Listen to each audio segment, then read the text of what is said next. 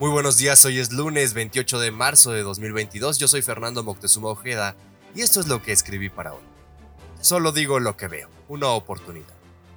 La llamada cuarta transformación de la vida pública de México se desmorona desde dentro y eso lo saben muy bien en Palacio Nacional. El desencuentro Scherer Gertz Sánchez Cordero deja en claro que la casa tiene problemas y eso nos sorprende. Además de ello, dentro de Morena también ha estallado una guerra sin tregua, donde empiezan a pelear por la sucesión y esto ya trasciende más allá del presidente Andrés Manuel López Obrador. Algunos incluso comienzan a ignorarlo como parte del pasado que se queda atrás. Lo que sí sorprende y hasta decepciona es que la oposición no capitaliza esa división interna. En otros tiempos el bloque opositor ya tendría una figura para abanderar la propuesta de 2024.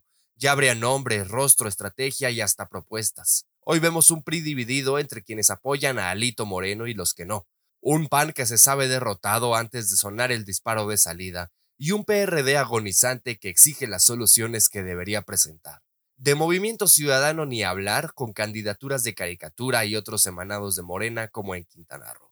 Dentro de algunos años, los nietos de sus nietos abrirán los libros de historia o lo que en ese momento haya sustituido a los libros y descubrirán que en algún momento el poder estuvo concentrado en lo que hoy conocemos como partidos y se darán cuenta del pésimo sistema que esto representa. Mientras tanto, hoy tenemos en puerta seis elecciones que muy seguramente se llevará Morena, no por sus excelentes propuestas, sino por la marca que traen consigo y sobre todo por el terrible manejo de la oposición y la forma de venderse del priismo.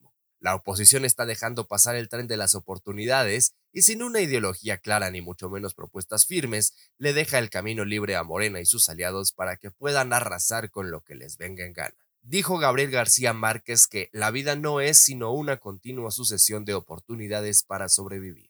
Yo solo digo lo que veo. Muchas gracias por acompañarme. Esta y mucha más información la encuentra disponible en fermoctezuma.news. Yo soy Fernando Moctezuma Ojeda, arroba fermoctezuma o en Twitter. Que tenga una excelente semana.